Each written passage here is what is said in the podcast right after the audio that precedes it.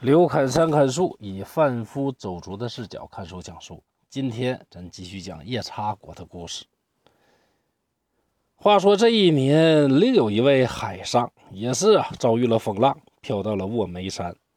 上岸也是寻找人家，发现有一个少年，一表人才，哎，穿的打扮啊，却与中原不同。少年一看是中原人士，是十分惊喜呀，就问商人老家在哪儿。商人说在胶州，少年啊更加高兴，把他偷偷的拉进深谷里边一个非常隐蔽的山洞，嘱咐他呀千万不要出去。少年离去一会儿，拿来鹿肉让商人吃，自己也说：“说我父亲呐也是胶州人。”商人一问还真认识，便说：“哎呦，你爹可是我老朋友啊，他现在有个儿子啊当了副将了。”这少年也不知道副将是啥意思，商人就说：“副将啊，是咱中原的官名啊。”少年又问：“那啥叫官啊？”商人说：“你官你都不知道，官啊，那就是出去乘漂亮的车马，回家住在高堂大厦，在上边轻轻一呼，百人应声雷动。”别人啊不敢正眼看，只能侧身着立。这威风凛凛、霸气无比的，就是官儿啊！少年一听，哎呀妈呀，这当官这么牛掰呀！心里呀也是无限的羡慕。商人就问：“那你爹既然在胶州，你为什么长期在这儿啊？”少年把以往的事情说了一遍，商人便劝他返回故土。少年说：“哎，我呀也常常这么想，但我母亲不是中国人啊。当然，这个中国指的就是中原地区了啊。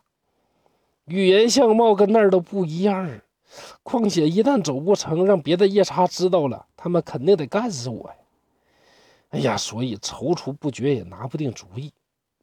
这样啊，我先回去，等过两天起北风，我来送你回胶州。”麻烦叔叔您给父亲、给哥哥带个信儿啊。商人在洞里一窝呀，就是半年。他也不时的从洞口往外看，只见山里边总有夜叉来来往往，吓得他一动也不敢动。有一天，北风忽起，山林中啊一片树叶的刷刷声。少年忽然来了，领着他急急的逃窜。一边逃一边嘱咐：“叔叔啊，我嘱咐你的事千万别忘了。”于是，在少年帮助下，商人终于逃了回来，回到了胶州。一上岸，商人立即赶去副将府，跟徐彪把整个事情啊详细说了一遍。徐彪一听是悲喜交加呀，急急忙忙就要去寻自己的母亲、弟弟和妹妹。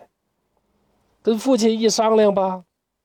这老爷子一想啊，大海滔滔，去夜叉国一路凶险呢，就劝他不要去。徐彪是捶胸痛哭，非去不可呀！你不念旧，你不想你的夜叉老婆，我可思念生我养我的母亲，我的弟弟妹妹呀！父亲一看劝不过呀，就只好由他。徐彪禀明了胶州主帅。挑了两名健勇的士兵，乘船下了海。正赶上逆风，船行的十分艰难，在大海上颠簸了半个月。四周一望，海水茫茫，无边无际，再也分辨不出东西南北。忽然一阵暴风吹来，波浪滔天，船一下子就被干翻了。徐彪落入水中，跟着海浪漂流了很久，被一个怪物拖上了岸。怪物带着他呢，来到一个地方。这地方呢还有房舍。徐彪醒了以后，四下一看，只见一个夜叉模样的怪物站在自己身边。彪就用夜叉话问：“说这啥地方啊？”夜叉大惊：“哎呀妈呀，这自己人呢？”就反问他。徐彪就告诉他自己要去的地方。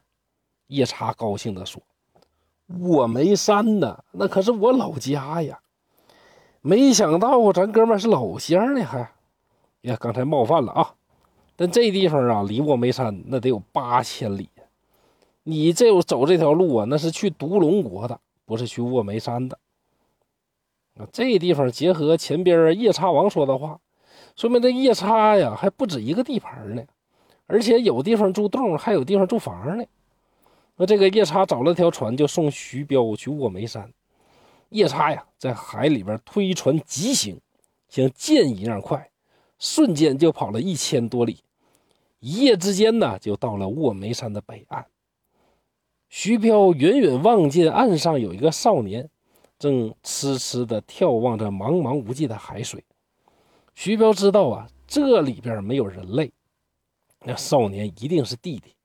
走近一看，果然不错，兄弟俩是抱头痛哭。徐彪就问呐：“母亲和妹妹如何呀？”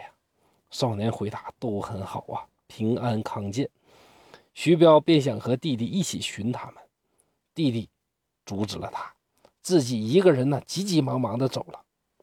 徐彪转身想感谢送自己来的夜叉，那夜叉就不见了。不一会儿，母亲和妹妹跟着弟弟一起回来了，看见徐彪啊，都哭了起来。徐彪告诉母亲想接他们回去，母亲说：“哎呀，我呀与你们不同，怕去了以后被人家欺负啊。”徐彪说。儿在中原荣华富贵，没人敢欺负母亲。于是母子三人呢就决意返回。苦于正值逆风难以行船，正徘徊犹豫呢，哎，忽然呢，不帆向南飘动，又起了瑟瑟的北风。徐彪大喜，这是天助我也呀！四个人呐，一个跟一个上了船。北风很急呀，只用了三天便抵达了胶州岸边。四人一上岸。人们见他们的形象怪异，服装奇特，都以为是妖怪吓得四处逃窜。徐彪便脱下自己的衣服，给他们三个人分别穿上了。回到家里边，母夜叉见了徐某啊，是怒骂不止，恨他当初啊回胶州为啥不跟自己商量。这徐某连忙谢罪道歉，家里边的仆人呢都来拜见祖母。哎呦！咱家太太呀，终于到了啊！看咱家太太长得多好看啊！一看，哎呀，我的妈呀，吓得全都浑身颤抖啊！徐彪彪劝呐，说老妈呀，你得学中国话，得穿锦衣，吃肥肉啊，不能像以前那样了。哎，这母夜叉一看，哎，挺有意思啊，慢慢的才高兴起来。这母夜叉和自己的姑娘啊，都喜欢穿男人的服装，看起来呢像满人那样啊，就是小短短打扮。几个月之后，渐渐的会说中国语言，弟弟妹妹的皮肤啊也逐渐的白皙起来。给弟弟取了个名叫徐豹，妹妹起了个名呢叫叶儿。这两人呢秉承着夜叉的基因，也都是非常的勇猛有力。徐彪啊不会读书写字，便让弟弟呀要读书。徐豹特别聪明。经史子集，过目不忘。不但呢，这个文采很好，跟着哥哥呀练习拉硬弓、骑烈马。哎，这个武的方面也很厉害。最后考取了武进士，而且还娶了一个游街官的女儿为妻。可这个叶儿呢，就有点难了。你看这个事儿吧，你说男人呢长得丑啊，如果有才华，呃，身体好。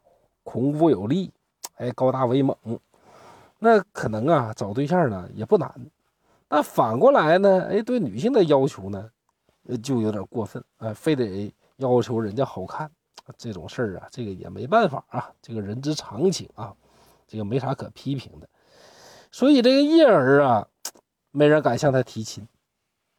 哎，正好啊，徐彪手下呀有一个元守备，这死了妻子。徐彪一看，得嘞，就这么地了，就把自己的妹妹啊，就硬嫁给了这个元守备。这叶儿啊，虽然说长相奇特，但是在战场上呢，那非常厉害，能开百弹的强弓啊，百余步之外用箭射小鸟，是百发百中。元守备每次出征呢，就带着自己的老婆。后来呀，他一路呢，就是青云直上，升到了同知将军。立下来的功劳啊，多半啊都是他老婆立下的。等这徐豹到了三十四岁呀，做了一个省的提督，母亲就跟着徐豹是南征北战。每次和强敌对阵，母亲就脱去盔甲，赤膊上阵。这个母夜叉光个大膀子也挺吓人呐，手持利刃呢，给儿子啊做接应。凡是跟这个夜叉老妈接战的，无不败的是落花流水呀。这个皇帝听说，哎呦，这徐爱卿家居然有这么勇猛的一员战将啊！于是啊，就赐爵呀，封他为男爵。你说封啥不好，非得称个男爵？那徐豹呢，连忙上书推辞啊！哎呀，这个欺君之罪呀！那这位呢，是我的母亲啊！皇帝一看，哦，这这乌龙了，才改封了一个夫人的称号。至此呢，夜叉国的故事啊就结束了。在最后，蒲松龄老人家呢也调侃了一番。他说：“这夜叉夫人呐，没听说谁娶过。但是你要仔细一想呢，谁家床上不睡个母夜叉呢？那么在这儿呢，老刘呢就想问问正在收听本节目的各位听众，那您家里边是不是也有一位母夜叉？或者说您是不是正在取母夜叉的路上呢？好，今天的故事啊就到这儿。刘开山在沈阳，祝大家幸福快乐。